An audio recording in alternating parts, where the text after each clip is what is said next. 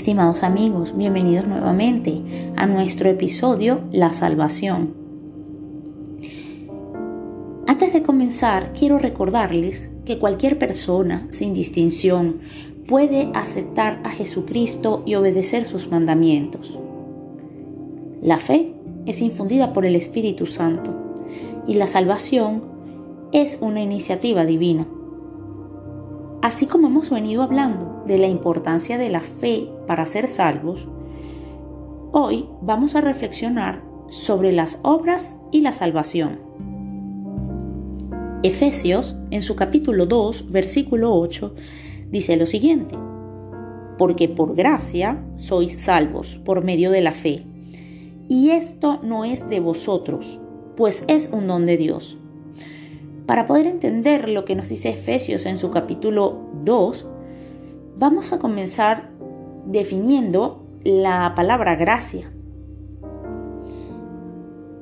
El concepto de gracia es mucho más amplio de lo que nosotros hemos entendido siempre en nuestro conocimiento, lo que nos han contado, lo que hemos estudiado y lo que hemos visto. Gracia no es recibir lo que merecemos, Gracia significa poder hacer la voluntad de Dios. Gracia es la riqueza de Dios a costa de Jesucristo.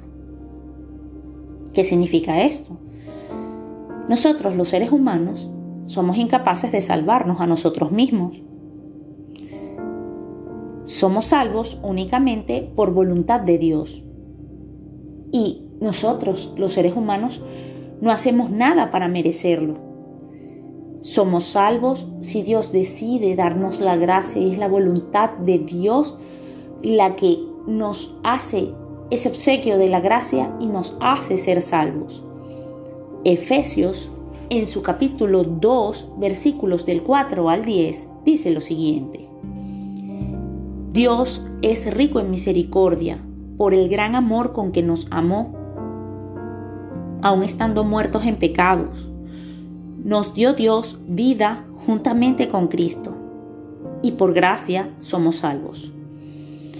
¿Qué significa esto? Pues bueno, nosotros estábamos muertos espiritualmente, éramos rebeldes y atados al pecado. Y en medio de esa situación, Dios nos salvó. Entonces, eh, Dios nos hace un obsequio y es su misericordia.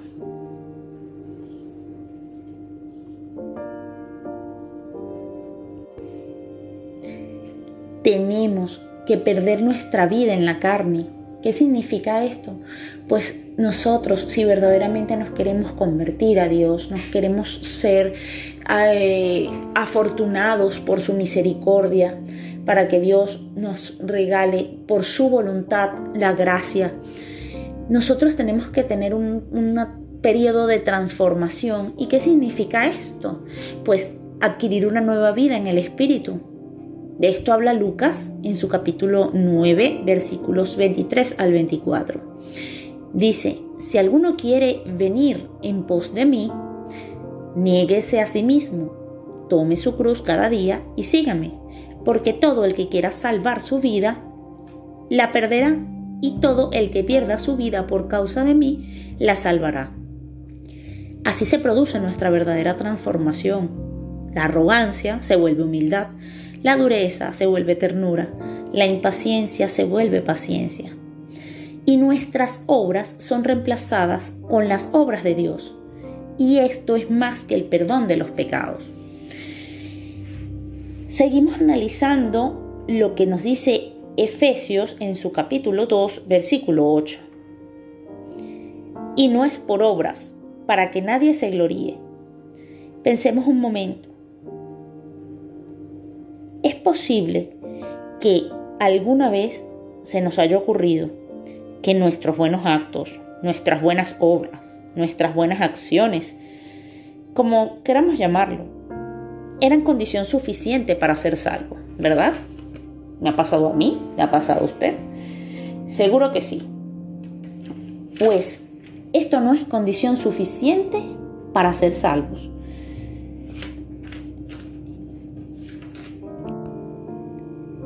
La Biblia es muy clara acerca de esto. Si fuésemos salvos por obras, deberíamos entonces haber comenzado mucho antes, prácticamente antes de nuestro nacimiento, antes de pecar. Ninguna obra sería suficiente. Y usted se ha puesto a pensar, si fuésemos salvos por obra, entonces tendríamos que medir cada una de nuestras obras o nuestros buenos actos. Cuán buena es esta obra, cuán grande o cuán justa es una obra para poder justificar nuestra salvación. ¿Es que acaso existe alguna persona que haga el bien y no peque? Tal vez si fuéramos perfectos pudiéramos seguir el camino de las obras, pero esto no es así en la realidad. Recordemos cuando Jesús le dijo al ladrón que moría a su lado en la cruz, Lucas en el capítulo 23, versículo 43 dice lo que dijo Jesús. De cierto te digo que hoy estarás conmigo en el paraíso. Este hombre, el ladrón que moría en la cruz al lado de Jesús, no tenía tiempo para hacer más obras, no podía hacer ninguna otra obra, ni había venido haciendo lo que nosotros consideramos alguna obra buena. Entonces, él recibió el perdón de Dios por gracia. La salvación es por gracia, la gracia conquistadora, y el modo de operar es la fe. Sin embargo, no olvidemos, queridos amigos, que las buenas obras, las que son puras, las que son bondadosas, son del agrado de Dios y seremos recompensados conforme a ellas. Colosenses en su capítulo 12, versículo 12, y Efesios en su capítulo 2, versículos 8, dicen, Así somos salvados por gracia, por medio de la fe en el bautismo para buenas obras. Entonces es importante que podamos entender que existe una diferencia entre por obras y para obras. Los seres humanos somos salvos por gracia, para obras. Somos justificados por fe y salvos por gracia. Pero hay que resaltar una cosa muy importante Fíjense que Jesús nunca se deshace de las buenas obras. Corintios, en su capítulo 5, versículo 17, nos dice, porque somos hechura suya, creados en Cristo para hacer buenas obras. Entonces, queridos amigos, somos salvados por gracia, santificados por medio del Espíritu Santo, quien obra dentro de nosotros, ayudándonos a querer hacer el bien y finalizo con lo que nos dice Filipenses en su capítulo 12, versículo 12. La gracia no cambia nuestra obligación, que es obrar para hacer el bien. Lo que cambia es nuestra motivación, porque las buenas obras son ofrendas de agradecimiento para Dios.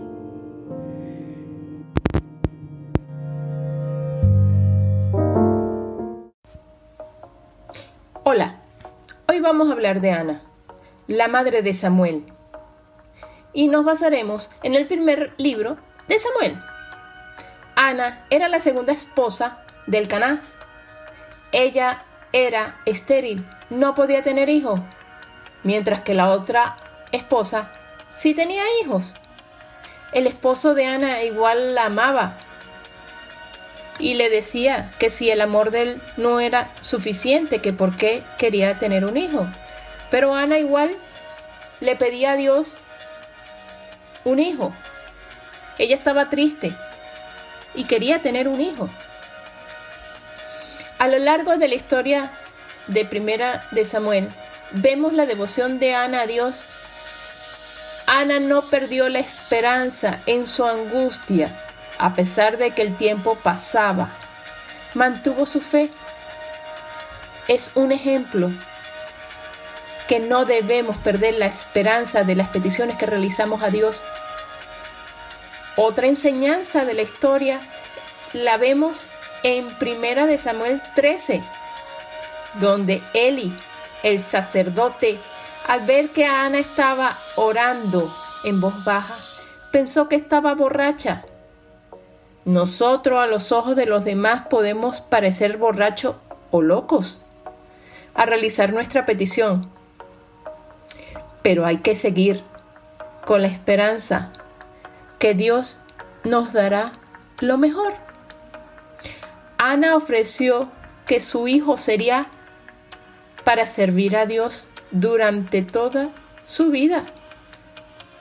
Vemos que Dios respondió la petición de Ana no solamente con un hijo, sino con cinco más de los que ella pidió. Espero que la historia de Ana te haya animado a mantener una esperanza en tu corazón mientras estemos aquí en la tierra. Todos los dolores, la espera y las oraciones que no tengamos respuesta aún, mantengamos nuestra fe y nuestra esperanza. Muchas gracias y hasta el próximo sábado.